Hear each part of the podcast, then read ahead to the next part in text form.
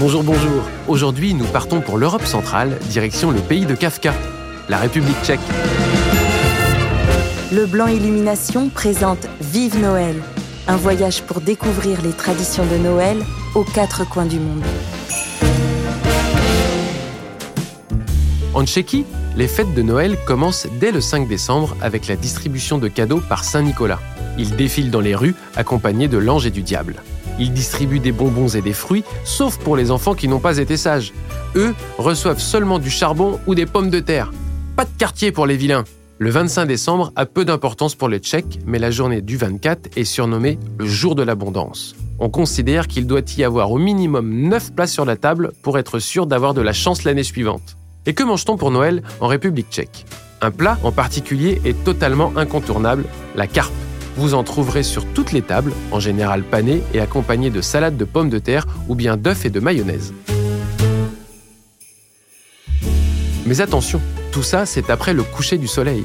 En effet, il est de tradition en République tchèque que les adultes jeûnent dans la journée du 24 décembre, histoire de se préparer dignement au festin et à la messe de minuit. Et si le jeûne est bien respecté, paraît-il qu'on peut voir passer un petit cochon doré dans le ciel qui apporte le bonheur. Les enfants ouvrent généralement les cadeaux le 24 au soir et c'est le petit Jésus qui s'en charge. Contrairement au Père Noël, personne n'a d'image mentale concrète de l'enfant Jésus et personne ne sait avec certitude où il réside. Cependant, quelques semaines avant Noël, il reçoit lui aussi des lettres d'enfants tchèques détaillant leur liste de cadeaux de Noël.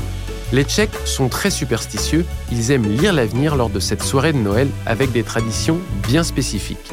Par exemple, si vous coupez une pomme en deux et que vous y voyez une étoile, alors cette pomme vous protégera tout au long de la nouvelle année. Ou bien, si après avoir coupé la pomme dans le sens des aiguilles d'une montre, vous trouvez un trognon en forme d'étoile dans les deux moitiés, vous pouvez considérer cela comme un présage favorable.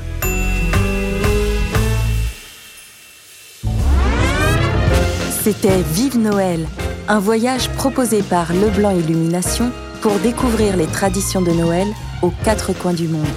Leblanc Illumination, entreprise pionnière, écrit l'histoire du marché des illuminations depuis 1958.